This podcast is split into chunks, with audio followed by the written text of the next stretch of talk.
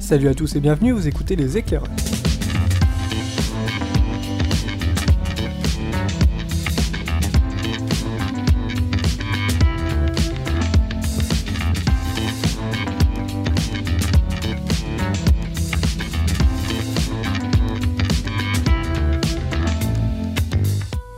Salut à tous, bienvenue pour les éclairages numéro 20 et euh, 20, 20e numéro déjà, et pour m'accompagner, une équipe entièrement composée de nouveaux. Et quelle équipe? J'ai avec moi Milou, Bonsoir. j'ai Anna Hello et j'ai Izura. Bonsoir tout le monde. Alors, euh, Barberousse devait passer, mais il n'est pas là, donc je ne sais pas où il est, donc tant pis pour lui. Donc, euh, alors mon cher Milou, c'est ton premier passage ici. C'est ça. Alors, qui es-tu, d'où viens-tu? Oula. Euh...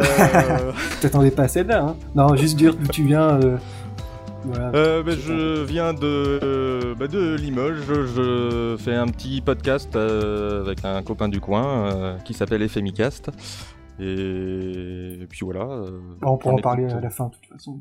Donc, tu vas nous parler de quoi? Euh, alors moi, je vais vous parler d'un petit groupe euh, entre guillemets de, de musique euh, qui est plutôt euh, dans le style métal. Et, euh, enfin, je vous expliquerai tout ça euh, tout à l'heure. Parfait.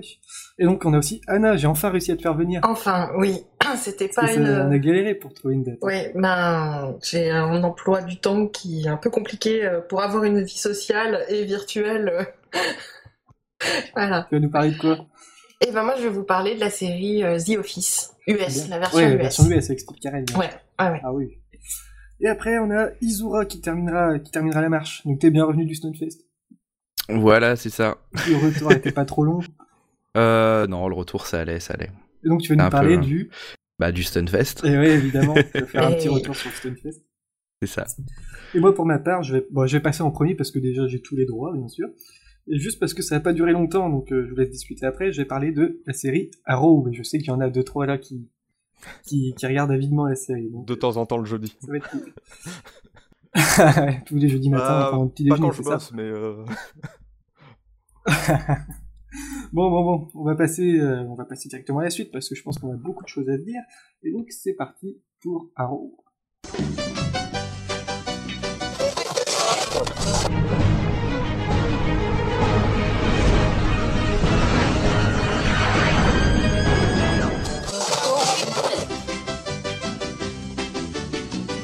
Bon, vous avez reconnu, hein Petite musique de début. hein.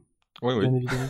Alors moi je vous préviens, donc j'ai pas eu trop le temps de préparer. Donc euh, d'ailleurs euh, tout à l'heure je sais même pas quel sujet prendre, donc euh, j'ai un petit peu choisi à l'arrache. J'avais trop de trucs à faire. Donc j'ai choisi la série Arrow, et donc là je vais commencer par le pitch. hein. C'est Oliver Queen, c'est le fils d'un millionnaire, d'un milliardaire même je crois. C'est bon, c'est un, playboy, donc il est porté disparu suite au naufrage du bateau de son père, où son père est aussi mort pendant le naufrage, mais bon ça on le sait dès le début. Et donc il revient, euh, il est retrouvé sur une île après 5 ans de d'errance et il retourne euh, à Starling City, sa ville natale. Et donc là on se rend compte qu'il a quand même bien changé. euh, il va cacher la vérité sur ce qu'il est devenu et il cherche désespérément à, en fait à, comment dire faire amende honorable de tout ce que son ce que son père a fait de mal avant. Il va se, se il va, il va en- endosser euh, la personnalité d'un du vigilante, donc c'est quelqu'un qui va redresser les torts et il va euh, il va essayer de faire des bonnes actions. euh. Ça se voit que j'ai pas j'ai pas Non, mais jusque-là, c'est bon, c'est bon, on y va. Et donc, que dire de la série? Alors moi, c'est un petit peu difficile pour moi d'en parler parce qu'en fait, d'un côté, j'adore la série. Je la trouve super fun à regarder et je suis à fond dedans, donc ça, ça, c'est sûr. Mais d'un autre côté, en fait, je trouve que la série, elle a énormément de défauts et euh, bon, je suis pas le seul à penser. Je sais pas si vous, vous, vous trouvez qu'elle a beaucoup de défauts ou pas. Non? Euh, au niveau des épisodes, c'est assez régulier. Il y en a des très bons et il y en a où je me suis fait chier pour euh, être honnête. Des fois, tu sens que t'as des épisodes de remplissage comme ça. qui C'est ça. ça, Ouais. ouais. Il y a, il y a un- des, deux épisodes dans la saison 1 qui sont assez scandaleuses, euh, qui sont écrits par Geoff Jones en plus, qui a, qui a un très beau scénariste Ah ouais de comics et qui est scandaleux parce que c'est- c'est c'est mièvre, mais c'est pas possible quoi. J'étais très très déçu de ces, ces épisodes. Oui, parce que en plus, la série se base sur le personnage du comics euh, Green Arrow. Après, j'ai pas vraiment lu les comics, je sais pas si vous les, les avez déjà lus, mais euh, du coup, moi, j'ai un petit peu le mal à savoir si c'est finalement représenté ou non. Euh, ben moi, j'avais fait, j'avais fait une recherche et euh, j'ai, euh, c'est Urban Comics qui fait euh, le, le, comics, c'est Yours One, Hmm. qui est dans les plus proches. bah, même s'il y a quelques, quelques références, mais vite fait. Euh, enfin, Ouais, le... C'est pas représentatif à 100%. Quoi. je- Non, non, euh, je crois que... Et puis j'avais, j'avais fait des recherches, euh, savoir exactement les comics. euh, Enfin, parce qu'il y en a, il y en a pas mal. Après, moi, je suis pas un spécialiste de comics, donc euh, je vais pas trop m'avancer. Mais en, en VF, il y en a, il y en a pas des masses, hein, des, euh, des numéros de Arrow. Là, ça, ça, se, dé- ça se débloque peut-être un peu avec, le, avec la série, mais... euh, Avec la- le succès de la série. ouais. Mais justement, c'est toi qui m'avais en- donné, donné envie d'en parler et de le regarder parce que tu avais fait un, un dossier là-dessus euh, Ouais. dans ton podcast. Et j'avoue que ça m'attirait pas vraiment la série au début. Mais euh, bon, j'ai regardé parce qu'il y a quand même John, John Barrowman. Euh, ouais. Non, c'est qui? Et euh, le monsieur Jack Harkness de Torchwood, de Doctor. Ah, pu- oh, oulala, ah d'accord, ok. C'est ouais, lui qui joue euh, Malcolm Ok, Merlin. ok. Malcolm Merlin, voilà. Et euh, du coup, comme j'ai vu qu'il était dans le cast, j'ai sauté, j'ai sauté sur la série parce que bon, J'ai pas du tout fait le rapprochement. euh, Ah ouais ah, Oh, non, quand même, il a une gueule reconnaissable. Quoi. Ouais, ouais, mais j'ai. Je Bah, sais pas. Pas du tout. Quand, euh, quand on, le- enfin, je sais moi, le, quand j'avais justement quand j'avais fait le dossier, j'avais cherché les acteurs et ce qu'ils avaient fait. Et ouais, quand j'ai vu le nom et la référence, je l'ai, je lui ai remis la, la tête qui allait avec, mais sur le coup, j'avais pas reconnu non plus. Ah si, si, quand même. Oh. Désolé. Ah, donc en fait, l'histoire va alterner entre euh, son retour chez lui, euh, tous les événements qu'il va accomplir en tant que vigilante, et après il y a quelques flashbacks euh, à chaque épisode euh, qui vont se centrer euh, sur ce qu'il a vécu après le naufrage. Donc euh, c'est-à-dire qu'il va rester, il va rester coincé sur une île et qu'il va au final euh, va se, pa- se passer pas mal de choses hein, qui vont expliquer pourquoi euh, son, change, son, son caractère a changé. Ça me fait un petit peu penser rapidement à Lost dans le côté euh, les intrigues qui se passent sur une île. Du coup, rien que ça, ça m'avait donné envie de. Ah oui, du moment qu'il y a une référence à Lost, moi, moi ça me va. Et on voit des images d'avant le naufrage aussi. Honnêtement, euh, je sais pas si vous vous souvenez, enfin, du personnage avant le naufrage. Donc, euh, on le voit, c'est un dandy, il est riche, euh, branché, il se fout un peu de tout. Et honnêtement, je trouve que c'est une sacrée tête à clair. Ah ouais, quand euh, ouais, ouais, les- dit, ouais. on a eu quelques passages. euh, Il y a, c'est dans l'épisode de la de la semaine dernière où, euh, où ouais, où il était euh, jeune et désinvolte, Ah complètement irresponsable. euh, C'est ça, c'est un ça. vrai gamin euh, capricieux, riche, euh, enfin qui, qui fait ce qu'il veut. Euh, sinon, bah après, comme j'ai dit, je trouve que la série a pas mal de défauts, hein, en fait. D'abord, je trouve que ça a eu beaucoup de mal à démarrer. Je trouve que c'était assez lent au début, ça- L'intrigue a eu du mal à se mettre en place. Euh, bon, il faut savoir que la saison 1, c'est quand même une mise en place de tous les personnages, de leurs relations. Donc, ça, ça- le fil rouge met un petit peu de temps à se développer. Et je trouve que dans la saison, saison 2, ils ont bien posé euh, directement l'histoire de la, de la saison. Et je pense que ça marche plutôt bien pour la saison 2. Bah, ils, a- ils avaient plus de sous déjà, je pense, donc euh, Je pense aussi, ouais. ça, l'a pas mal aidé. hein. moins d'épisodes de comment dire de, de fly de filler enfin, des épisodes de remplissage dans la saison 2 je trouve à titre personnel euh, sinon bah en fait il y a beaucoup de gens qui reprochent à la série sa réalisation après je suis assez d'accord parce que certaines fois euh, tu vas avoir des plans un petit peu bizarres des effets spéciaux qui sont un petit peu limites j'ai aussi pas mal de reproches sur les acteurs bah, qui sont un petit peu légers par moment un petit peu même stéréotypés certains personnages le garde du corps balèze mais euh, en fait, au final c'est un petit peu ça mais au final il n'a pas une grande un grand rôle dans l'histoire hein. Ouais. Au début, même, même son euh, background n'est pas, est pas ouf, je trouve. Ouais, ils ont essayé un petit peu de d'étoffer le personnage, mais ça manque, euh, ça manque des backgrounds. Il y avait aussi par exemple Felicity qui est l'informaticienne un peu geek, euh, excentrique, euh, Un peu, ouais. ouais, ouais, qui sert, un, qui sert un petit peu le à, comment dire, à justifier tout le côté technologique, euh, les, les gros ordinateurs qu'il y a derrière. Euh, sinon, bah après euh, aussi en, en antagonisme principal, mais j'aime beaucoup ce personnage, c'est le détective Lens. Même le, le, le, le rôle qu'il a dans la, enfin le, le personnage dans la série est quand même assez Il est super intéressant. intéressant. Qui va passer du euh, de l'antagoniste euh, principal au tout début à un allié de poids quand même. Après, ouais, on va, on va pas trop spoiler, mais il y a, ouais, il y a un épisode euh, récent où il a eu une réflexion sur Arrow qui était, qui était pas mal justement, où il revient sur la- le fait qu'il était prêt à le pourchasser pour le tuer. Ça, ça et faisait que- très Batman quand même. Enfin, très Dark Knight. euh. Ah bah, de toute façon, depuis, enfin, depuis, le, depuis le début, on voit que la série elle a été tournée dans ce sens-là. Euh, même si dans la saison 2, il y, a eu, euh, il y a eu quelques petits décalages euh, où euh, c'est un peu moins. euh, on va dire que c'est un peu moins proche de la réalité. J'adore complètement la série, mais euh, bon, il y a des bons moments, surtout les combats en fait. Je trouve qu'ils sont super bien chorégraphiés. Ça, C'est un vrai plaisir. Hmm. Ah oui, non, la Euh, chorégraphie est très belle. hein. Moi, Ouais. j'aime beaucoup. Et ce que j'aime beaucoup dans cette saison, bah du coup, t'en t'en as un peu parlé, c'est ce passage un peu du côté du, c'est-à-dire du pas du fantastique, mais presque surnaturel. où Les ennemis qui ont des capacités hors du commun, quoi, super force, super résistance. Ça, j'ai trouvé ça pas mal. Euh, il y a, enfin, le, le, moi, le seul. euh, c'est le- l'épisode où il y a, où il y a Flash. Oui, euh, le, sa, sa transformation qu'on qu'on voit, c'est c'est clairement pour lancer le spin-off. oui. Et euh, par rapport au reste, je trouve que c'était c'était un peu trop, euh, justement, un peu trop. euh, Je trouve qu'ils sont allés trop loin? Euh, bah, par rapport au reste de la série, oui. Ouais, c'est vrai que c'est un petit peu soudain façon de C'est, ça. euh, là, c'est vraiment euh, par rapport au reste de la série, justement, qui, euh, qui était quand même assez proche du réalisme.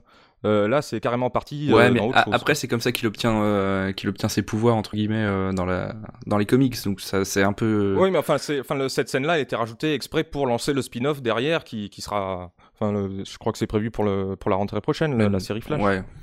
Et oui, parce qu'en fait, oui, ça, là déjà c'est la saison 2, donc ça, en plus ça se termine la semaine prochaine, donc j'ai super hâte. Et donc euh, oui, il y a un spin-off qui est en préparation, ça va être centré sur Barry, Barry Allen, c'est ça?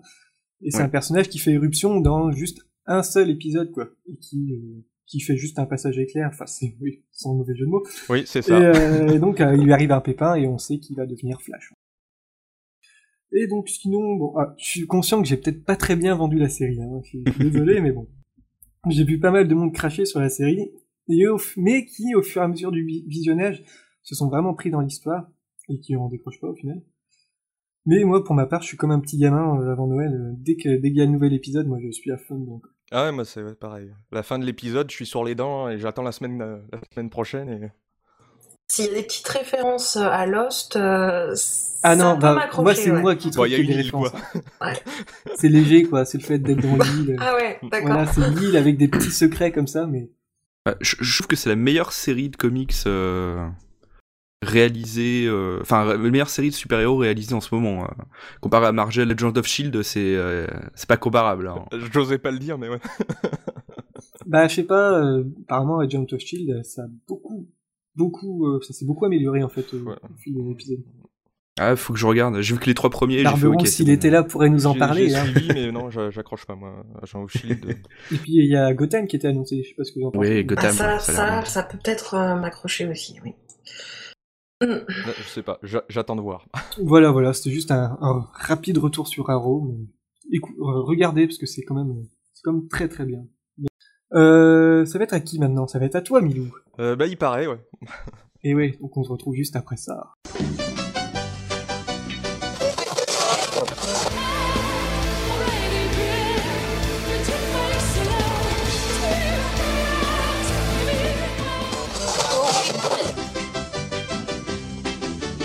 Qu'est-ce que c'est que ce truc Alors, Alors, euh, ce truc, ça s'appelle. euh, C'était un groupe néerlandais, ça s'appelle c'est Epica. néerlandais. Je croyais que c'était Néerlandais, américain ou- D'accord. Non, non. Euh, alors c'est euh, ouais, c'est un groupe de métal dit symphonique. Euh, après même les euh, même la chanteuse n'est pas d'accord forcément sur le Ouais, sur le terme sur le, symphonique. le- la classification, mais ouais, en général on la trouve, enfin on trouve euh, ce groupe classé euh, là-dedans. Euh, il a été, le groupe a été formé en 2002 euh, par euh, l'ex-guitariste de After Forever, qui est un autre groupe de, de métal qui, bah, qui n'existe plus. Qui enfin, le guitariste s'appelle Mark Jensen. À l'origine, le, le- le groupe s'appelait Sahara Dust. La chanteuse s'appelait Elena, alors vous m'excuserez hein, pour l'accent, Michael Sen, qui fait partie du groupe Trial of Steers, s'il y en a qui connaissent. Ah non, du tout. Euh, mais elle va être très vite remplacée parce qu'en fait, elle va même pas faire le premier single. Elle va rester moins d'un an avec eux et elle va être remplacée par euh, Simone Simon, qui est toujours la chanteuse du groupe. Euh, à l'époque, elle était âgée de 17 ans, c'était la petite fille du guitariste. Euh, enfin, ça, c'est un avis personnel, mais entre nous, le guitariste a bien fait de changer de chanteuse. Tant sur le physique que sur la voix. Euh, et en fait, le, le nom définitif du, du groupe, euh, il va être choisi à la sortie d'un album de, de Camelot, qui est là un groupe de métal américain, qui va sortir un, album qui s'appelle Epica. Et euh, la plupart de- du groupe Epica vont, ont bien aimé cet album et ont choisi le, le titre de cet album comme, comme nom de groupe. De piquer le nom. Et ils vont sortir leur premier album en 2003, euh, qui s'appelle Phantomagonie, euh, qui est d'ailleurs produit par le producteur de Camelot. Et, euh, et ils feront en 2004 d'ailleurs les premières parties de, de tous les concerts de Camelot. Ah bah ils ont bien commencé, j'imagine. Voilà. Euh, donc le groupe, ils sont, il est composé de, de six personnes. Donc il y a la chanteuse Simone Simon, le guitariste Mark Jensen, le frangin au clavier Cohen Jensen. Euh, à la basse, on a Rob Van Der Loo. Quel accent Eh, T'as vu un peu? J'ai fait des efforts, hein, j'ai répété Ah ouais. avant. Euh, à la batterie, on va trouver euh, Ariane Van euh, Wiesenbeek et en deuxième guitare, Isaac Delahaye. Euh, donc oui, le, le, le genre de, de, de musique, il s'inspire de, enfin, de différents styles. Enfin, ceux qui le disent, qui s'inspirent du black metal, du folk metal, du power metal et même du rock. Euh, et puis ils ont des influences de classique et d'opéra. Euh, D'ailleurs, je t'ai le, le morceau numéro 2 que je t'ai envoyé. Unleashed. Voilà, c'est ça.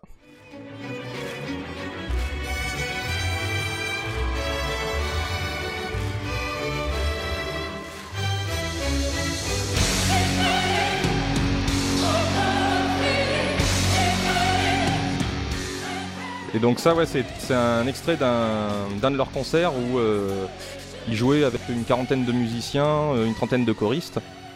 Euh, D'ailleurs, le- leurs concerts sont, euh, sont assez phénoménaux. T'es déjà allé donc ouais, le- comment? T'es déjà allé à un de, leurs concerts? Ah, J'aimerais bien, mais en France, ça passe pas souvent. Euh, donc ouais, il mélange un peu tous les styles.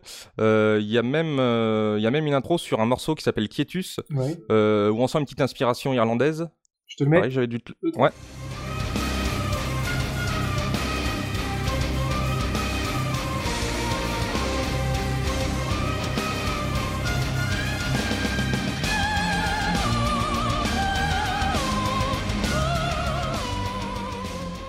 C'est sympa, j'aime bien. Bah, c'est euh, moi le- les, les groupes comme ça avec des mélanges de styles, euh, en général, ouais, j'accroche pas mal. Ah, c'est ça. Euh, ils ont, ouais, ils ont actuellement, ils ont six albums à leur actif. Euh, le dernier d'ailleurs est sorti la semaine dernière. Euh, et donc ils ont deux CD live. Euh, et puis ouais, au niveau du, du thème justement, suite à la, à la sortie de leur dernier album, il y a un journaliste qui leur a demandé, que, de, le thème principal de l'album.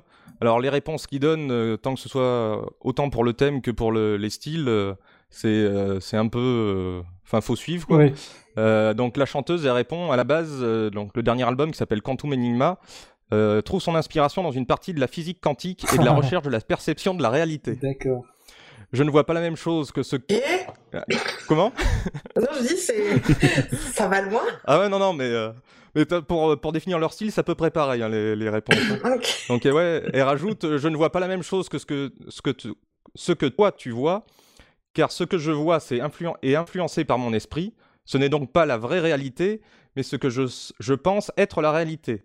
Donc c'est d'une certaine façon à la fois philosophique, mais aussi scientifique. La physique quantique a déjà été un de nos thèmes avec la chanson Kingdom of Heaven de l'album Design Your, Uni- Your Universe. Euh, donc euh, ouais, pour le nouvel album, ils ont continué à développer ce concept. euh, puis sinon, ils ont des sur leur premier album, ils parlaient des différentes religions et plus ou moins de la manipulation. Ils ont un album aussi qui est inspiré de la civilisation maya. Enfin, il- de- oh, au niveau des thèmes, et c'est très diversifié. Ouais. Mais après, ça reste toujours dans le même style. C'est euh, ils mélangent du classique, euh, de- des gros sons de guitare, la batterie. Enfin, ça reste toujours. euh, Oui, le côté métal reste là. Ouais. Alors, Barberousse nous dit est-ce que c'est assez proche de Nightwish? Oui, est-ce qu'il est dans la chatroom, mais je peux pas le dire. Alors, le- la chanteuse dit s'inspirer de, de la chanteuse qui était à l'époque Tara chez Nightwish. Mhm. Et aussi de la chanteuse Sharon de Within Temptation, pour ceux qui connaissent. De nom, ouais. Euh, et d'ailleurs, en Epica, ils se, ils se sont fait euh, connaître en France car ils ont fait la, la première partie de, de Within Temptation euh, à un concert qu'ils avaient donné à, à Euro Disney. Oh Ah ouais, le choc des, le choc des générations, des cultures. Ouais, c'est ça. mais enfin, moi, enfin, c'est trois groupes que je, que je connais, que j'écoute. Euh, mais enfin, c'est euh, même si Eddie s'en inspirait, c'est quand même, euh, enfin, je trouve que c'est quand même assez différent. De par, euh, enfin, le, parce que le, le- le Nightwish, je sais pas s'ils l'ont fait, mais Within Temptation, c'est qu'ils ont fait un concert avec un orchestre philharmonique. Euh, mais c'était juste pour un concert, tandis que là, ouais, Epica, c'est euh, sur quasiment tous leurs albums, euh, t'entends des violons. euh, Enfin, il y a, tu vois qu'il y a un orchestre derrière, quoi, même si euh, c'est pas. euh, Ouais, oui, je... c'est pas présent sur tous les titres. Il y a toujours un, petit, un petit titre comme ça qui, qui fait que on sent bien l'inspiration classique quand même. Ouais, mais, ouais, ouais, mais sur les, même sur les, petits extraits que tu m'as donnés, on sent quand même qu'il y a une recherche. ah là, j'ai sélectionné. Ah, J'allais dire, c'est l'influence, c'est ou Wagner ou Karl Orff, les trucs très avec des orchestres symphoniques chargés, quoi. Bah, les, les, deux albums live, euh, bah, c'est ceux que j'écoute le plus souvent au final. les autres albums, euh, je les écoute de temps en temps, mais euh, beaucoup moins. ils en ont fait donc des albums live, ils en ont fait deux. le premier, il date de 2009, il s'appelle Classical Conspiracy. Il a été enregistré en Hongrie à, alors à Mis Miskolc. Je sais pas si ça se prononce comme ça. Il y a beaucoup de consonnes et très peu de voyelles. C'était en présence ouais, d'un orchestre symphonique de 40 musiciens, il y avait une trentaine de choristes. Et euh, en fait, cet album live, euh, autant les, musiciens classiques et le groupe Epica avaient sa partie, donc il y a toute une première partie où ils reprennent, euh, c'est les musiciens qui jouent des morceaux de, des bandes son de films. Il y a, il y a une, une reprise de, enfin il y a un medley des génériques de Spider-Man, il y a une reprise de, oh, de la marche impériale de, Star Wars. C'est comme ça que c'est comme ah, ça que je, les ai connus moi. Je veux le lien de ça, tu me le passeras. Ouais ouais, ouais. bah surtout marche impériale. Euh, quand t'es euh, quand es sur l'autoroute à ah, fond, euh, c'est assez beau quoi. euh, ah bah, je voulais le mettre à la fin, mais sinon, péremptoire, ça va, ça, je vais te modifier l'ordre. Euh, sur, euh, sur une version de, de, cet album, je crois qu'on peut la trouver que sur iTunes. Euh, il y a aussi mm. une reprise de Pirates des Caraïbes. C'est la 5. Ouais, c'est la 5. Ouais.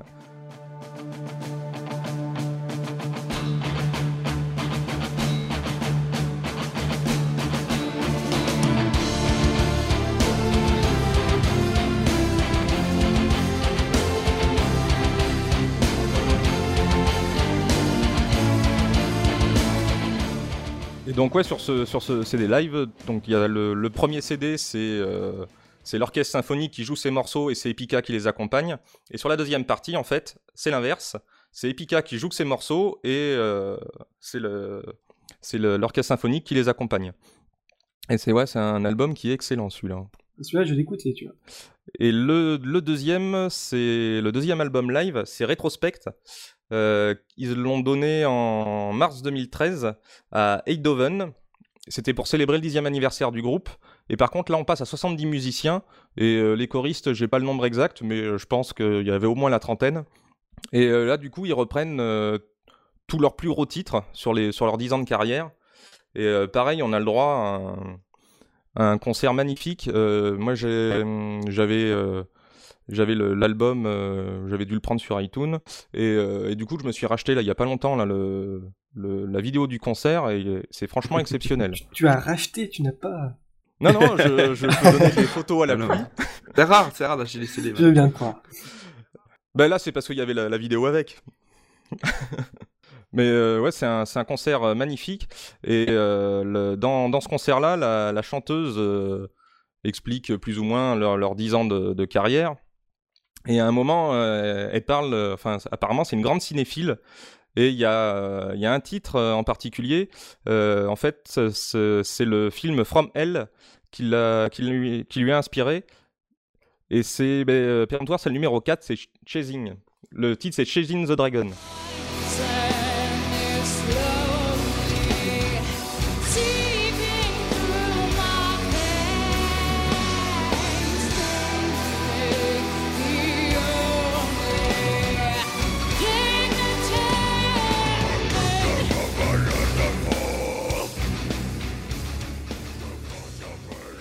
Oh là là, la SACEM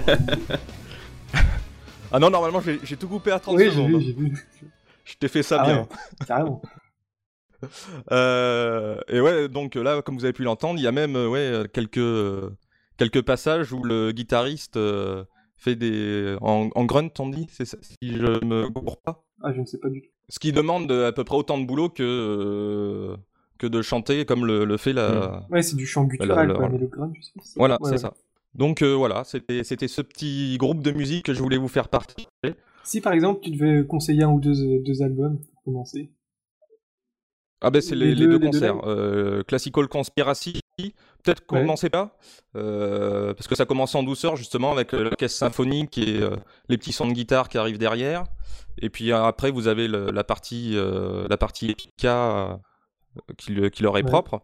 Et rétrospect, après, vous enchaînez derrière et je pense que vous pouvez bien accrocher. Bah, écoute, moi je vais écouter ça. Je peux te donner une bonne adresse, va. Petit malin. Très bien, bah merci. Bah de rien, c'était un plaisir. Et donc on va passer à Anna, ça va être à toi. C'est parti.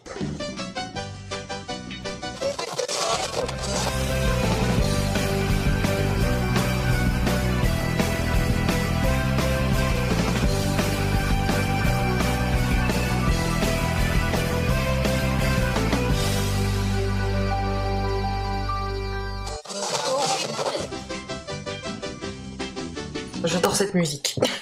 Ah oui. Allez, le petit générique de The Office, tu l'écoutes et c'est bon, t'as la pêche pour la journée. Mais lequel The Office? Alors, The Office, la version US. Parce que les Américains, euh, ça, ils ont l'art du remake, euh, ils savent pas vraiment faire autrement. Oui, mais c'est un bon remake pour le coup. C'est un excellent remake, et d'ailleurs, euh, je dois même dire que j'ai pas vu la version britannique.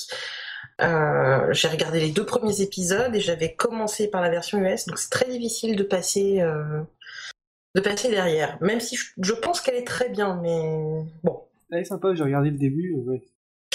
Donc, bah, The Office, la version américaine, qui a commencé en 2005, je crois, et qui vient de se terminer cet été, là, en 2013. Donc, ça a donné un total de 9 saisons. Ouais, ce qui fait pas mal, je crois qu'il y a plus de 200 épisodes. Donc bon, ça c'est dense, c'est des épisodes qui sont courts. Pour la plupart des saisons, c'est 22 minutes. Et sinon, il doit y avoir une ou deux saisons où les épisodes ont été à 40 minutes. Et j'ai pas trouvé d'explication à ça. Je pense qu'ils voulaient rentrer dans des trucs un petit peu plus. C'était pas la période de, de, de, la grève des scénaristes où ils essayaient de. je crois que oui, je crois qu'il y a eu un truc dans ce goût-là. Je crois qu'il y a eu un truc dans ce goût-là. Enfin bon. Donc en fait, The Office, et eh ben ça. Euh, ça se passe dans un bureau, c'est euh, un, ce qu'on appelle un documentaire. Ouais, un mockumentary. Voilà, en anglais. C'est mieux de le dire. Oui, oui. mockumentary. Donc c'est euh, bah, un faux, faux documentaire où on va suivre le quotidien de, d'une équipe dans un bureau de la Dunder Mifflin Paper Company qui, comme son nom l'indique, vend des ramettes de papier c'est hyper engageant. Euh. Comme ça, sur le papier, justement, ça, Mais en même temps, ça donne un côté euh, bah, banal. Euh. Ah ben tout à fait, oui, c'est ça. C'est des, des, chaises en plastique, des, trucs. C'est pas, c'est pas. Pas une belle entreprise. Non, non, ça a un côté, ça un côté un peu dans l'idée. Euh, comment ça s'appelle là? C'était le message à caractère informatique, euh, informatique oui, et voilà, cogip. C'est un peu le, le, Voilà, la cogip. Esprit cogip, quoi. Oui, effectivement, les garçons, c'est l'an 2000. Particulièrement ici à la cogip, où moi, Daniel Ranu, je m'occupe de diffuser une ambiance de fiesta dans les bureaux pendant tout le mois de janvier. Alors, au départ, le premier épisode est complètement calqué sur euh, complètement calqué sur le, la version britannique et puis petit à petit ça s'est ils ont pris leur propre chemin, leur propre scénario. Euh, voilà. Et donc l'intérêt, euh, il y a l'intérêt de cette série réside vraiment dans ces personnages qui mmh. sont euh, alors il y a je dirais entre 4 et 5 personnages principaux et après une foultitude de personnages secondaires mais qui qui sont tous aussi intéressants les uns que les autres. Ils ont tous un petit truc. Ils ont tous un petit truc. Voire enfin bon. Oui. Donc en gros, euh, qui est-ce qu'on va suivre principalement? On va suivre ben, déjà le boss, donc qui est euh, Michael Scott, qui est joué par euh, Steve Dieu Carell. Voilà, c'est je, quitterai ma mère pour Steve Carell, c'est dit. Donc, euh, bah, lui, c'est un peu la star de la série parce que tous les autres, euh, il y a très très peu de monde qui était connu euh, avant de commencer. D'ailleurs, c'est plus ou moins au niveau du casting, j'y reviendrai après parce que c'est assez intéressant comme ça s'est passé le casting pour la série. mais ils sont tous plus ou moins une bande de potes déjà avant avant de commencer à jouer dans la série. En tout cas, ils se connaissent tous plus ou moins. Donc Michael Scott, qui est le, patron euh, de la branche euh, de Scranton, donc de la Dunder Mifflin Company, qui a plusieurs branches dispersées sur euh, l'est des États-Unis. Donc il est le manager régional. régi- ouais, regional manager. Et donc c'est un personnage qui euh, qui est à la fois une caricature et un archétype, qui est à peu près Très dérangeant certaines fois. ah, mais totalement dérangeant, ouais. Qui est immature, lâche, plein de préjugés racistes, sexistes, homophobes, mais qui a en même temps plein de bons sentiments. Oui. C'est-à-dire qu'il va dire des horreurs, mais de bon cœur, gentiment. Et à côté de ça, il est euh, dans son travail totalement incompétent. Il veut absolument être aimé de ses employés. Euh, D'ailleurs, il a une tasse euh, du meilleur patron euh, du monde, mais c'est lui-même qui se l'est acheté. Hein. il passe son temps à faire des réunions complètement inutiles. Et puis on sent bien qu'il a quand même raté un peu sa carrière. C'est c'est c'est pas ce qu'il voulait faire lui dans la vie. Il voulait être acteur, magicien, chanteur. Il est toujours en recherche d'admiration. Puis il adore les enfants. Il parle tout le temps du jour où il sera père. Et euh, ses, employés, euh, c'est ses enfants. Il les voit comme ça, il les aime. euh, voilà. Et puis donc il est suivi. dans l'entreprise, on va, il y a plusieurs, il y a le- les, vendeurs, il y a la partie la compta, on suit tous ces petits, tout- toutes ces équipes là dans le bureau, et donc il y a dans les vendeurs, il y a Dwight Schrute. Alors Dwight est fabuleux, Dwight. Donc lui, il est joué par Rainn Wilson qu'on avait vu dans une saison de Six Feet Under. Ah, ça, je peux pas dire. Il avait joué dans une saison de Six Feet Under où, euh, je sais pas si vous avez vu euh, cette série, où il jouait euh, une espèce de, de petit ami platonique de la mère de la famille Fisher. C'est un, un rôle assez dérangeant aussi. Donc lui, il joue un vendeur. Alors, euh, c'est... euh, comment décrire Dwight? Ah, une espèce de monomaniaque. euh, Alors, c'est le nerd geek. il est, oui, il est, il est psychopathe, psychorigide, on va dire, ouais. de l'ordre. Il est euh, fan du Seigneur des Anneaux, de Battlestar Galactica. euh, il est shérif local euh, de, de, de, de son canton. Ramasseur de navets. des, des betteraves. Parce Betteraves, que, donc en fait, il vient d'une famille amish. Déjà pour signaler, parce que la Pennsylvanie, c'est le pays des Amish. il y a une famille amish. Il s'occupe d'une ferme avec donc il, il élève des betteraves. Donc ça, c'est un de ses sujets de conversation préférés, la betterave.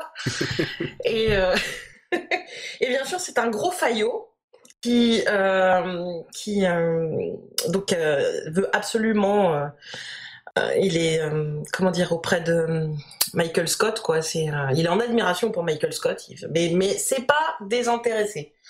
C'est pas désintéressé c'est que derrière il attend quand même des promotions qui ne viennent jamais. Ne viennent jamais voilà. Et c'est la tête de Turc ce Dwight Schrute c'est la tête de Turc de Jim Alpert. Donc Jim qui est joué par John Krasinski qui lui était absolument pas connu avant la série qui est un autre vendeur et qui arrête pas de lui faire des crasses euh, dans le dos voilà et, euh, et ce Jim, il est très copain avec euh, Pam, qui est la réceptionniste. Voilà. Réceptionniste. Qui est elle plutôt timide, effacée, qui est témoin à peu près de toutes les blagues horribles que Michael Scott fait à tout le monde, parce qu'il la met comme complice. Dans le premier épisode. C'est oh là abominable là. dans le premier épisode. C'est- J'étais, j'étais mal à l'aise. hein. Mais c'est c'est le but. C'est le but. Ah ouais, Euh, ouais. Et entre autres personnages, on va retrouver aussi, euh, bah, il y a l'intérimaire euh, Ryan, euh, Ah oui, que Michael Ryan. Scott euh, admire, qui voudrait que ce soit son fils, qui, parce qu'il a fait des études un petit peu. Il y a la comptable psychorigide, euh, la nymphomane alcoolique, euh, le, le, le mec des ressources humaines complètement dépressif, qui est détesté par Michael Scott parce que pour lui, à cause de lui, il n'y a pas de fun dans le bureau. parce qu'on n'a pas le droit de faire des blagues, ni racistes, ni sexistes, ni homophobes. Enfin voilà. Donc il y a, y, a, y a un petit peu vraiment plein plein de gens. Alors c'est vrai que ça peut paraître euh, des caricatures, mais en réalité, euh, je crois qu'on a tous rencontré dans notre vie un Michael Scott, un Dwight Schrute, ou des, on, on les connaît tous, dans la vie professionnelle ou personnelle. C'est ça, en fait, je trouve que les, les personnages, tous les personnages font très humains, quoi. en fait. Mais c'est ça, c'est ça. Voilà. T'as l'impression de voir des gens comme, comme euh, c'était des gens que t'allais voir dans une entreprise. Exactement. Et, le- donc c'est bien rendu avec cet bien. aspect de, de la manière dont c'est mis en scène et dont c'est filmé. C'est-à-dire que ben Mm. euh, ils savent qu'ils sont filmés. Donc euh, même auprès des Mm. acteurs, enfin du rôle qu'ils incarnent, il y a différentes façons d'agir. Il y a Michael Scott qui est à fond. Alors lui, il est toujours en train de venir voir, je vais vous montrer ça, il parle à la caméra. Et il y a tous ceux qui baissent les yeux, qui sont très mal à l'aise, qui détournent le regard, qui savent qu'ils sont filmés. euh, Il y a ceux qui n'ont rien à faire. Euh, et puis il y a, on voit avec Jim par exemple, tout Jim il cristallise un petit peu ce côté, euh, c'est le gars normal. Et ses regards Ouais. caméra, c'est un peu à nous qu'il les adresse quand on regarde. Genre, euh, c'est qu'est-ce que je fous là Vous voyez où je bosse, les mecs Voilà. Et puis on alterne donc les, les scènes où c'est filmé dans le bureau avec des moments confessionnels, euh, face caméra, en tête à tête ou à deux, qui renforcent un petit peu euh, des fois l'effet de malaise. euh, voilà. Et donc euh, c'est euh, beaucoup des acteurs, à part euh, Steve Carell, ont tous, sont tous des gens qui viennent un petit peu du, du stand-up ou de- du théâtre d'impro ou des choses comme ça, donc qui n'ont jamais fait de télé ou de cinéma avant, qui se connaissaient tous plus ou moins les uns avec les autres et qui ont été et qui ont été euh, le rôle euh, a été créé pour eux. Je pense notamment à il y en a un qui est Creed Bratton, qui d'ailleurs s'appelle dans la vraie vie Creed Bratton. Ils ont gardé leur vrai prénom, ils n'ont pas changé, euh, ils ont pas changé euh, ce truc-là. Et puis donc, euh, par exemple, Pam, Pam et Jim ont été choisis pour leur compatibilité au, au moment du casting. Ils ont fait des tests de complicité entre les acteurs. Et ça marche très bien en plus. Et ça marche très bien, ouais. Ça marche très bien. D'ailleurs, je crois que les, on peut trouver les, les, les, les castings euh, sur YouTube. Ouais. Ah, Ah. ouais. Euh, donc voilà à peu près. Alors au niveau de l'humour, euh, l'humour de The Office, alors, donc oui c'est dérangeant, c'est un humour qui, Ouais. euh, c'est un humour qui crée du malaise. C'est Oui, pas comme par exemple dans le premier épisode, épisode quand Steve Carell imite Hitler, quoi. Et là, tu fais, mais, mais non, Il y a ça, quand il imite Hitler, il y a quand il fait semblant dans le premier épisode de virer Pam, et qu'elle se met à Ah pleurer, Ah, le euh, et puis que la caméra insiste, s'arrête pas. Et euh, puis lui, il regarde la caméra, genre, ah, vous voyez la blague que je suis en train de faire là, elle et est puis trop bien. petit à petit, on voit la dérive dans ses yeux, où il se dit putain merde, j'ai peut-être, j'ai peut-être fait une connerie en fait. On sent le gamin pris dans les doigts, les doigts dans le pot de confiture et qui arrive pas à Ouais, se sortir du truc. Enfin voilà. Euh, c'est, pas forcément évident de se mettre tout de suite, tout de suite dans la série. Justement Oui. à cause de ça, parce que c'est une sitcom, mais il n'y a pas de rire enregistré, il n'y a pas de musique, Il y a des blancs. il y a des blancs, il y a des moments où on va filmer le vide, c'est-à-dire les gens qui sont au téléphone en train de taper sur leur ordinateur, ouais. il se passe rien. C'est, c'est court, mais ça montre. euh, Alors, justement, ce, ce côté-là a évolué un petit peu au fur et à mesure de la série. C'est, ça n'a pas bougé sur les deux, trois premières saisons, et puis, euh, enfin, même, je crois, à partir de la deuxième saison, ça commence quand même. On les filme un petit peu à l'extérieur du lieu de travail euh, où on voit un petit peu, euh, où on sent qu'ils sont filmés un peu à la sauvette, entre deux portes, euh, euh, à travers à travers des vitres ou euh, un petit peu à leur insu. Et alors ça, les fans, euh, les fans, il y avait tout un groupe de fans qui avaient assez mal vécu le truc parce que euh, faut pas toucher à la substantifique moelle euh, de ce qui fait euh, l'essence d'une série. Mais bon, moi j'aime bien l'idée de cette évolution là parce que justement, je trouve que ça a permis de connaître les personnages un peu plus en profondeur et vraiment de leur donner de, de la substance. Voilà. Et puis, et puis, et puis, qu'est-ce que je voulais rajouter un autre truc? Oui, il y a aussi la- le, petit à petit les, les équipes. Alors, il y a un côté, ouais, ce côté un peu striptease. Oui, ouais. Donc, comme le comme le donc le- le- les documentaires où la l'équipe de tournage n'intervient pas mais peut- des fois Ah, des fois. euh, des fois il y a des petites euh, justement bah on- ils sont quand même signalés par euh, par les regards qui leur sont faits voilà c'est Ah, il, se, il joue avec le- avec l'équipe de tournage? Voilà c'est ça c'est ça et euh, quand on leur fait signe de les suivre de venir de Voilà. Donc c'était donc euh, neuf saisons. Par contre, euh, ben Michael Scott, enfin Steve Carell, est pas resté jusqu'au bout. Il est resté jusqu'à la saison 7. Et il y a du coup Ed Helms qui a repris le flambeau. Enfin, Ed Helms est apparu avant. Oui, oui, mais il reprend Il le est flambeau. apparu avant, mais il a repris le flambeau. Mais cela dit, il y a eu plein, plein, plein de... Avant que Ed Helms reprenne le flambeau, il y a eu plein de guests qui sont passés à reprendre la place de, de Michael Scott.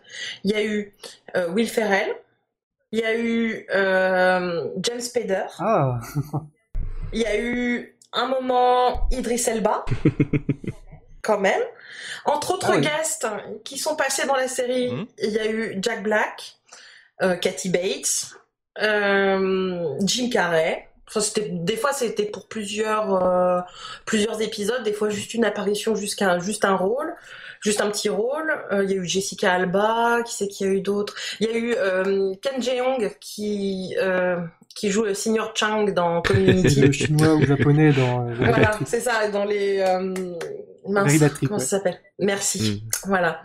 Donc bon, plein plein de, de, de guest stars euh, quand même euh, plutôt sympa. Il y a même Ricky Gervais, donc qui est le créateur de la série euh, britannique, qui a fait plusieurs apparitions. euh, plusieurs apparitions dedans. Et ils ont même fait des apparitions euh, tout au long, sur les neuf années, des euh, personnes qui avaient participé au casting et qui n'ont pas été prises.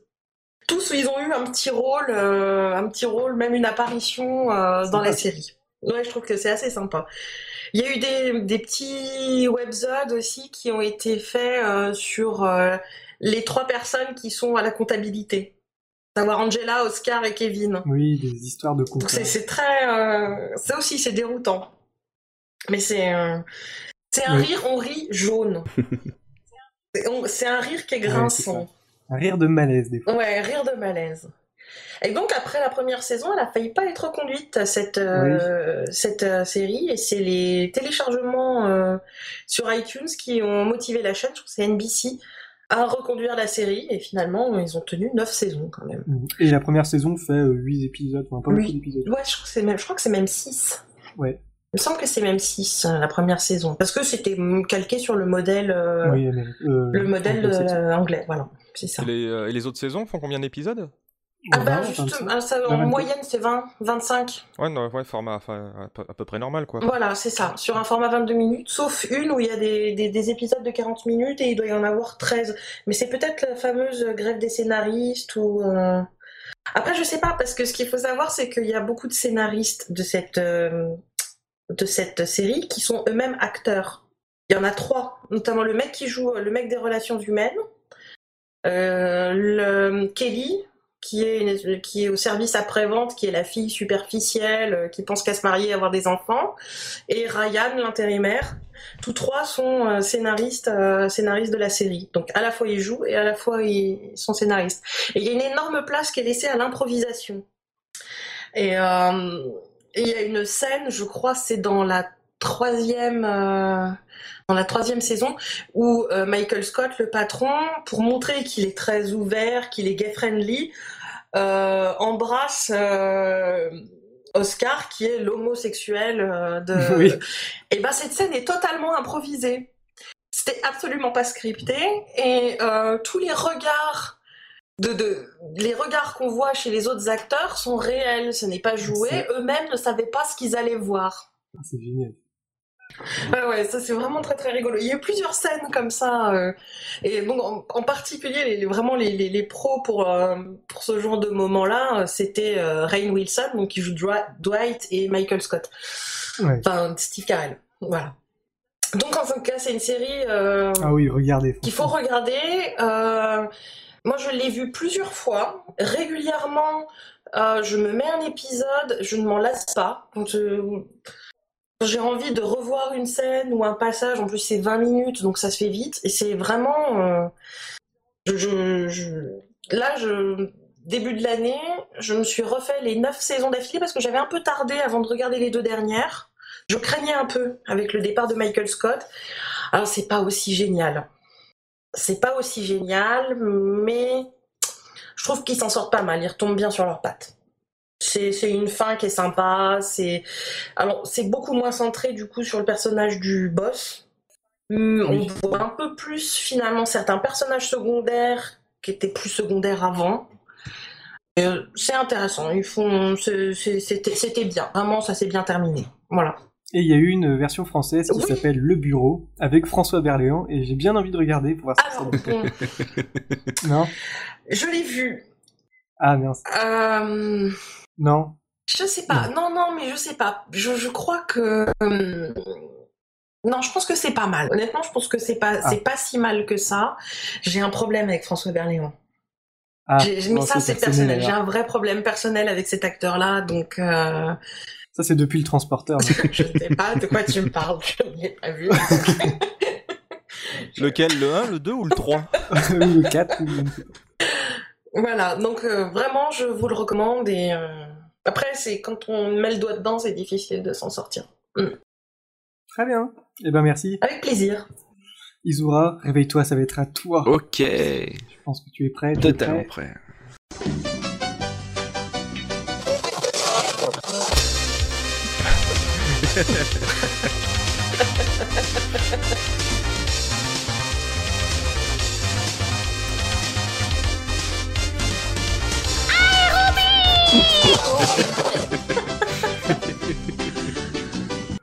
Oui, le Aéromite. euh, alors, attends, le Aéromite, c'est Barbaros qui me l'a passé parce que c'était- c'était pendant un speedrun, un super play d'un jeu. euh, on entendait que ça et ça énervait tout le monde. Donc, voilà, je voulais le mettre. alors, Je comprends mieux maintenant. Certains messages sur Twitter euh, faut le ce remettre. week-end. voilà. C'est. L'affreux. Ouais, C'est ça, Ah, on c'est a eu bon, la version bon. écrite, maintenant on a la version audio. Alors, le Stunfest. Alors le Stunfest, moi je parlais de jeux vidéo, euh, de galets de Ouais. saucisses et de la dose. Ouais. Dose. Ouais, Ah de oui. la dose. Alors bon, le Stunfest, qu'est-ce que c'est? Bah, C'est un festival euh, à la base dédié aux jeux de combat, euh, qui était là du 2 au 4 mai euh, pendant, euh, pen- pendant, pendant la, la semaine dernière. Euh, ça s'est progressivement étendu en fait, c'était euh, c'était la base de jeux de combat et là c'est un peu plus diversifié. Euh, donc il y a notamment euh, il y a plein de jeux, il y a plein de bornes d'arcade, il y a plein de, de rétro gaming, de jeux vidéo partout. Euh, c'est pas comme un comme une Japan Expo en fait. On, euh, euh, c'est c'est vraiment centré sur le jeu vidéo. Euh, Il y a Il y a peu Il y a- de stands. il y a peu de stands. Euh, c'est vrai que c'est assez petit. C'est pas comparé. On peut pas comparer ça. euh, Enfin, un niveau taille euh, à la Japan Expo, même s'ils ont agrandi le l'endroit. Euh, et c'est c'est vraiment c'est vraiment un putain de ce de festival. Euh, il m'a genre maintenant, ils, enfin, ils font venir des japonais, euh, plein de gens, enfin, de, des gens un peu célèbres. Euh, notamment, il y avait Justin Wong euh, qui s'est fait battre. Ouais, il s'est fait virer de oui, son il hôtel. virer, j'ai vu sur Twitter ouais, qu'il s'est fait virer de son hôtel parce que parce que son hôtel fermait le dimanche. J'ai pas compris. Un hôtel le dimanche. Et le, matin, le dimanche matin, il se fait virer de l'hôtel avec tous ses prix, euh, toutes ses coupes, tout ça. C'était c'était marrant. Et donc du coup, il s'est fait défoncer par euh, par Luffy qui est un, un joueur français, Ouais. je crois, euh, sur sur Street Fighter 4 qui était le- la grande finale que j'ai pas pu voir du coup que j'ai pu j'ai dû voir sur vidéo parce que c'était le dimanche tard. Euh, fallait rentrer, fallait rentrer sur Paris. Euh, qu'est-ce qu'il y avait? Il y avait des transats, les, c'est les fameux du coup transats pour Ah, s'allonger, pour garder un peu, euh, un peu tout, euh, tout des, essentiellement des super plays, des tournois. Euh, Il y avait pas mal de conférences, ça qui était vraiment sympa, et il y avait des galets de saucisses. Alors, Ah, Ça, ça. Alors, parle-nous des galettes de saucisses pendant un quart d'heure. Qu'est-ce que nous dit Wikipédia? La galette de saucisse est un encas composé d'une saucisse de porc grillée roulée dans une galette de sarrasin froide. Euh, le, le truc assez marrant, c'est qu'il y avait un, il y avait le match de Rennes Guingamp, je crois, qui était diffusé sur la place centrale, qui était euh, à 2 mètres de, de la, de, de la, de, de la sortie. ouais. Et il y avait partout, il y avait des mecs qui faisaient des grillades et tout, et il y avait forcément des galettes de saucisses. Donc j'ai l'impression que c'est un truc un peu typique rennais. Bon, en tout cas euh, breton, Ah mais oui. euh, vraiment euh, bien, bien, euh, bien à Rennes. Et donc il y a une page Wikipédia entière dédiée à la galette de saucisse que je vous invite à regarder. Des deux sopas. Parce que c'est, vraiment super bon, ça cale, et c'est 2 euros. C'était 2,50€. Donc c'était vraiment rien, quoi. Euh, qu'est-ce qu'on pouvait retrouver au Stunfest? Euh, Moi, j'y suis allé. Euh, je suis extrêmement mauvais au jeu au jeu de, de jeux de combat, jeu d'arcade, enfin jeu de super player. c'est pas vraiment mon truc parce que je suis extrêmement mauvais. Donc j'y allais essentiellement pour deux choses, qui est les concerts et les conférences. Euh, je, je savais pas qu'il y avait des, des, des, des super plays, euh, des super plays qui étaient diffusés. Du coup, je les ai pas trop vus. Euh, j'ai juste vu vite fait euh, Super Play, Super Meat Boy. Euh, Ah, donc la partie concert. Euh, la partie concert, donc moi j'étais j'étais que le que le que le samedi et le dimanche, euh, qui est une grosse connerie d'ailleurs. Faut pas y aller, euh, enfin faut faut y aller les trois jours parce que euh, c'est vraiment le vendredi ou samedi Oui, oui, où il y a euh, le plus de conférences et le plus de concerts. Euh, en concert, il y avait euh, 1, 2, 3, 4, 5, 6. Il y avait 6 concerts le samedi. Euh, j'ai un peu, j'ai un peu euh, passé sur ce que j'ai vu. Euh, donc Fantasy Brass 5. Euh, je suis rentré et j'ai pas pu, euh, j'ai pas pu rentrer parce qu'en fait tout le monde était assis et la place Il y avait c'était du monde. blindé. en gros, c'est un concert acoustique. c'est des mecs qui sont dans l'orchestre du Video Game Live. Je sais pas si vous connaissez. De nom, ouais. Et c'était, ça avait l'air assez sympa. Et du coup, j'ai pas pu, j'ai pas pu y assister. J'étais assez triste. du coup, je suis allé dormir dans un transat en attendant. Il euh, y avait quoi? Il y avait Super Castlevania Quartet, euh, qui en gros c'est un quartet en live de musiciens. C'était bien ça. Hein euh, qui font, du... ouais, c'était vachement bien. Qui font en gros, il y a en fond, en fond, il y a des gens qui jouent à Super Castlevania 4 et c'est pas des gens, c'est le public ça qui est cool, c'est que euh, le public se passait les manettes et ils essayaient de, euh, de, euh, de speedrunner un peu le jeu. Arriver à la fin du niveau. Et c'était assez chaud d'ailleurs à la fin. le mec a failli réussir à, battre le boss, il, il s'est fait défoncer à la fin. ce qui est ce qui est ce qui est assez dommage, mais ils avaient des ils avaient des, des sauvegardes exprès pour pour jouer l'épilogue. C'est cool. Après, on a eu Chirobon, ou Chirobon, je sais pas comment on dit. Euh, C'était son anniversaire, on l'a fait un joyeux anniversaire d'ailleurs. Et là, on entre vraiment dans les concerts électro chiptune. Euh, donc la chiptune, c'est euh, tout ce qui va être la musique électronique à base de Game Boy, de et de NES. Enfin, c'est vraiment des, consoles qui sont entre gaming qui avaient une puce dédiée au son et qui n'étaient pas virtualisées comme on peut avoir maintenant dans les consoles. C'était très très bien. J'ai vachement kiffé. C'était super puissant. Euh, le problème, c'est que euh, là, écouté du coup les albums en rentrant et j'ai pas retrouvé la même ambiance. J'ai pas retrouvé le même, truc. Je trouve ça un, peu dommage. Il y avait ensuite la grosse découverte musicale pour moi qui était Square Tune Musician que je connaissais pas du tout. On m'a dit faut absolument que t'écoutes ça, c'est trop bien. Et c'était en gros le mec reprend des samples euh, notre enfance, donc il va y avoir quoi? Des Tortues Ninja, Jess le Conquérant de la Lumière, DBZ, il y a ah. des jeux vidéo comme Zelda et tout avec une ambiance un peu électro derrière. Euh, c'est super bien écouté, il faut absolument écouter son SoundCloud, il est, euh, il est vraiment cool. Et donc Square Tune Musician.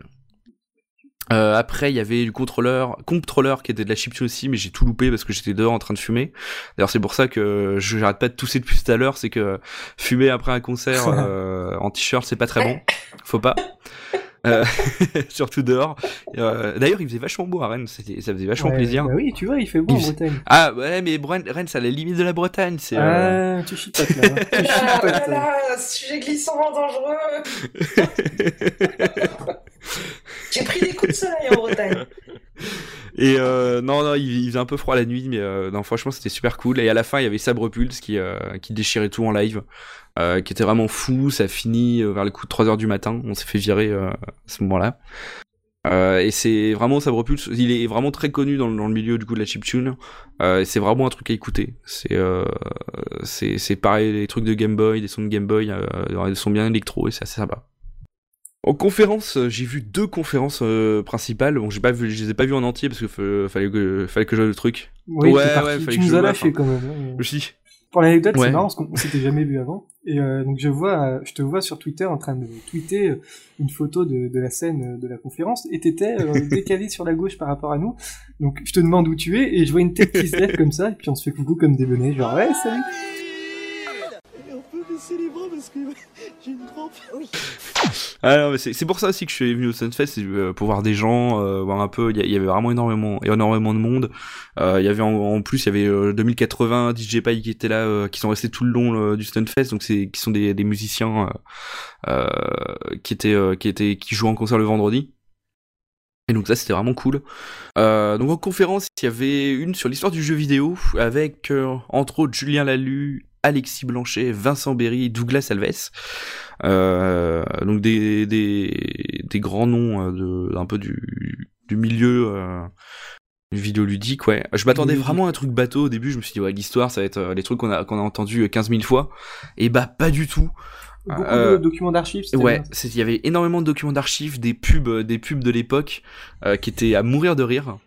moi, je suis resté donc juste pour la partie où tout début parlait de Pong et la console Odyssey. C'était excessivement bien et euh, je me suis bien marré à voir en gros la mentalité de l'époque. Euh, genre que pour eux la télé c'était vraiment un device qui était euh, qui était branché enfin c'était pas un device où on pouvait brancher des trucs genre avec la périté et tout ça. Ils étaient obligés de de, de, passer par électricité pour faire penser que c'est une chaîne à la télé des trucs assez fous Euh, c'est- c'était vraiment super marrant. Genre, le mec, il y avait Ah une, une vidéo tuto sur, une tuto sur comment brancher euh, sa, sa console Odyssey sur, sur une pub. C'était assez marrant, quoi. Les mecs, ils dédunaient des fils, il est branché dans une prise. Tu fais, ah ouais, quand même.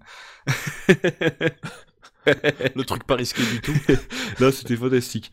Euh, c'était vraiment une très bonne conférence. Moi, je suis parti, euh, je suis parti avant la fin. Euh, mais je- elle durait, elle durait deux heures, je crois. 2h30. Elle était à 2h30, ouais, c'était assez long. Et du coup, je me suis dit, faut, faut que j'aille voir d'autres choses parce que. euh, Et, euh, et donc c'était de, des 60 de l'histoire des jeux vidéo de 72 à 90. Et je crois qu'à la fin de la conférence, vous êtes arrivé en 78 ou en 75. Pour dire que moi, euh, je voulais pas rester. Euh, celle que j'ai vue ensuite, celle qui était le dimanche, qui était sur les enjeux de la recherche en jeux vidéo. Euh, donc il y avait euh, il y avait toujours Julien Lalu, Alexis Blanchet et Vincent Berry euh, donc euh, qui sont je sais plus respectivement qui et quoi euh, il y en a deux qui sont euh, post de enfin qui sont euh, de qui conférence. sont enseignants, maîtres conférences, et euh, il y en a un qui, est, euh, qui, est, euh, qui fait sa thèse. Et donc il parlait du coup des, des, enjeux sur euh, comment faire sa thèse. Au final, euh, j'ai vraiment appris sur tout ce qui était le parcours du combattant des, des doctorants euh, pour avoir des bourses, trouver un sujet, etc. qui avait l'air assez compliqué et vraiment. Genre les mecs disaient oui si tu fais la bourse alors t'es pas obligé de passer par là mais faut aussi demander à cet endroit-là, etc. Et les mecs ont l'air de vraiment galérer pour trouver à faire des thèses. Sachant qu'en plus il n'y a pas de filière dédiée pour le jeu vidéo. Euh, et donc les mecs sont toujours obligés de se raccrocher à quelque chose. Euh, donc avoir des filières dans la musique ou dans l'histoire par exemple. Euh, faire euh, par exemple l'histoire contemporaine, l'histoire euh, de l'âge médiéval euh, dans le jeu vidéo, des choses comme ça. C'est assez assez conséquent quoi. Et même si au final je me suis j'ai vraiment eu l'impression qu'en gros les thésards étaient enfin les, les thèses étaient faits pour donner des enfin le, le la suite professionnelle des mecs qui font des thèses c'est être enseignant Oui, pour après faire des mecs qui ont de thèses. Ça avait l'air super cyclique et ça, ça me paraissait un peu bizarre comme concept. Donc euh, donc voilà. Donc, je, je pense que je vais rattraper toutes les conférences qu'il y a eu puisqu'il y en avait il y en avait pas mal euh, qui étaient intéressantes. Euh, notamment celle sur le procédural que j'aurais j'aurais bien aimé voir euh, y avait- il y avait c'était vraiment des, des trucs assez poussés il y avait euh, la vision euh, du monde musulman euh, dans les jeux La vidéo euh, représentation du monde musulman et ouais, dans les jeux vidéo. c'était c'était assez euh, enfin il y avait vraiment des, des, des- sujets auxquels je m'attendais pas du tout à voir et c'était assez sympa euh, côté tournoi, il y avait une, une grande salle où il y avait plein de tournois. Le problème, c'est que bah, fallait être en tant que visiteur. Euh, on pouvait y accéder qu'en tant que visiteur, donc il fallait attendre qu'en gros il y ait suffisamment de gens qui soient partis en tant que visiteur pour prendre un badge et passer. Je suis pas allé. Et euh, ouais, je suis juste allé, j'ai fait un tour, j'ai vu un peu les jeux. Il y avait, euh, il y avait pas, bah, pas mal de, de Street Fighter, il y avait du JoJo's, euh, il y avait, euh, euh, je sais plus ce qu'il y avait. Il y avait vraiment beaucoup de choses euh, et ça dosait à fond. Tous les mecs, ce qui est marrant, c'est que tous les mecs se ramenaient, se baladaient avec leur stick, euh, euh, leur stick Xbox pour les brancher. Après, c'était assez marrant. Ah, j'ai- j'aimais bien, mais je pense que j'en ai, il y en a pas mal déjà de vidéos qui sont sorties des finales sur euh, sur le YouTube du euh, du Stunfest, donc qui est euh, l'association 3 Combo. C'est faut, les regarder parce qu'il y, a- du gros level. Quoique j'avais vu celle sur JoJo's Bizarre, Bizarre Adventure là, et bah en fait je suis dep- depuis que je l'ai vu à la Stunfest, là je suis en train de me les mater en, en anime. Euh, c'est vachement bien, c'est complètement délire, j'aime beaucoup. Euh, et le, le commentateur de la, de la vidéo est assez fou, euh, il m'a- un peu dérangé quand même. Euh, donc vidéo à regarder, euh, c'est assez sympa. Et j'avais vu quoi aussi? Super Marvel, euh, Marvel vs Capcom, qui était assez sympa. Euh, Il y avait un énorme stand, enfin un énorme, une énorme couloir dédié aux jeux indépendants. Ouais, bien. Il y avait au moins une vingtaine de vingtaine de- d'exposants. Euh, notamment, il y avait les mecs de l'Engmin qui présentaient leurs jeux, euh, des mecs qui enfin plein de, plein de gens qui présentaient leurs jeux. Il y avait Oi qui était un super jeu. C'est un jeu avec euh, avec son Kinect où, on, euh, où euh, en gros on doit faire des figures et crier Hoi à chaque fois qu'on l'a fait et euh, pour valider un peu le truc. Donc du coup, euh, t'es t'es t'es en t'es- c'est en 1 versus 1 à faire Hoi Hoi Hoi. T'es cre- ça dure ça dure une minute je crois et t'es crevé à la fin. C'est c'est c'est vraiment c'est vraiment pas mal fait. C'est un truc très bien. Euh, moi, j'ai vraiment, enfin, j'ai vu plusieurs jeux, donc Deadcore, qui était euh, magnifique, qui était vraiment magnifique. C'est un jeu FPS un peu à la Portal. Euh, et j'ai fait ah ouais, ça c'est un jeu indépendant. j'ai, c'est, vraiment Comment tu dis que ça s'appelle Deadcore. Deadcore. Euh, ouais. Vraiment très très beau. Euh, j'ai vu Ilios. Euh, aussi. qui est un, un- donc un genre de jeu d'aventure qui est excessivement joli. Euh, donc malheureusement, les plupart des trucs indépendants, il y avait pas, c'était juste des démos. euh, Il y avait pas mal de démos, euh, Oui, c'était un niveau. démos techniques et euh, ou un niveau pour voir, euh, parce qu'ils sont souvent en cours de développement.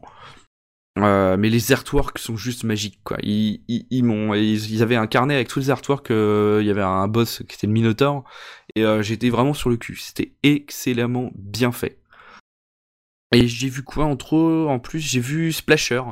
Il y a un mix entre Super Meat Boy, un peu Portal pour le côté euh, le côté puzzle. Ou... Ouais, les fluides. et tout Voilà, et c'était c'était c'était pas mal. Franchement, euh, c'est pas mal. Au départ, j'ai fait ah ouais, c'est un Super Meat Boy, sauf qu'il est vachement lent. Enfin, il est beaucoup plus long que Super Meat Boy, donc du coup, tu fais ah, c'est pas super ouf. Et euh, au final, quand tu quand tu y joues un peu, tu vois euh, toute la mécanique et c'est euh, c'est assez cool. Et euh, voilà, c'est les trois jeux que j'ai retenus. Ouais, moi aussi. Euh, et ensuite, il y avait une partie euh, dédiée au Super Play euh, où j'ai malheureusement j'ai pas pu tout voir. Euh, donc notamment celui Super Meat Boy, je crois que t'es resté vachement longtemps dessus. Avait aussi celui sur. comment ça s'appelait? Super Hexagone, où le mec jouait avec ses pieds Mm. sur son iPad. voilà, c'était très impressionnant.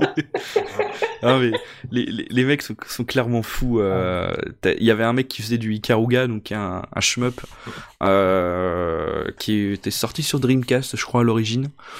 Euh, et le mec, en gros, il y avait deux vaisseaux, il jouait avec les deux vaisseaux, avec ses deux mains, il avait deux sticks Les en deux même temps, il jouait. C'était assez fou, il y avait du Donpachi, du Mushi Mesama. Euh, et c'est euh, c'était vraiment du gros level impressionnant. Euh, c'est du, vraiment du niveau qu'on peut voir dans les euh, dans les super plays de sur No Life ou euh, sur Nesblog, je sais plus les speed les speed euh, speedrun qu'on peut voir sur sur Nesblog. Il y avait un super play de Pokémon Puzzle League.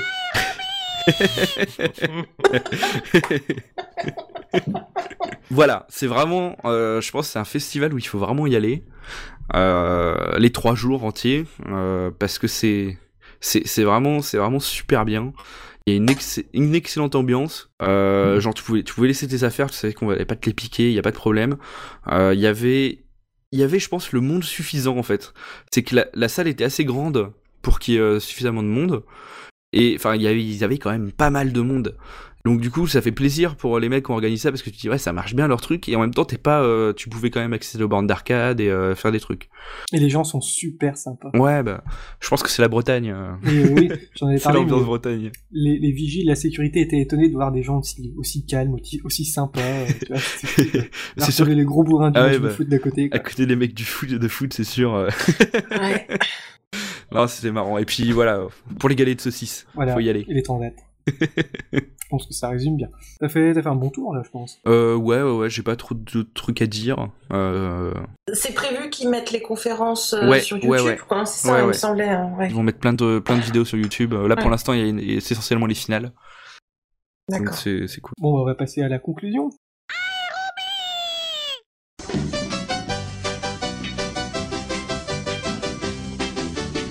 J'espère que ça a été, hein, c'était la première fois que vous veniez.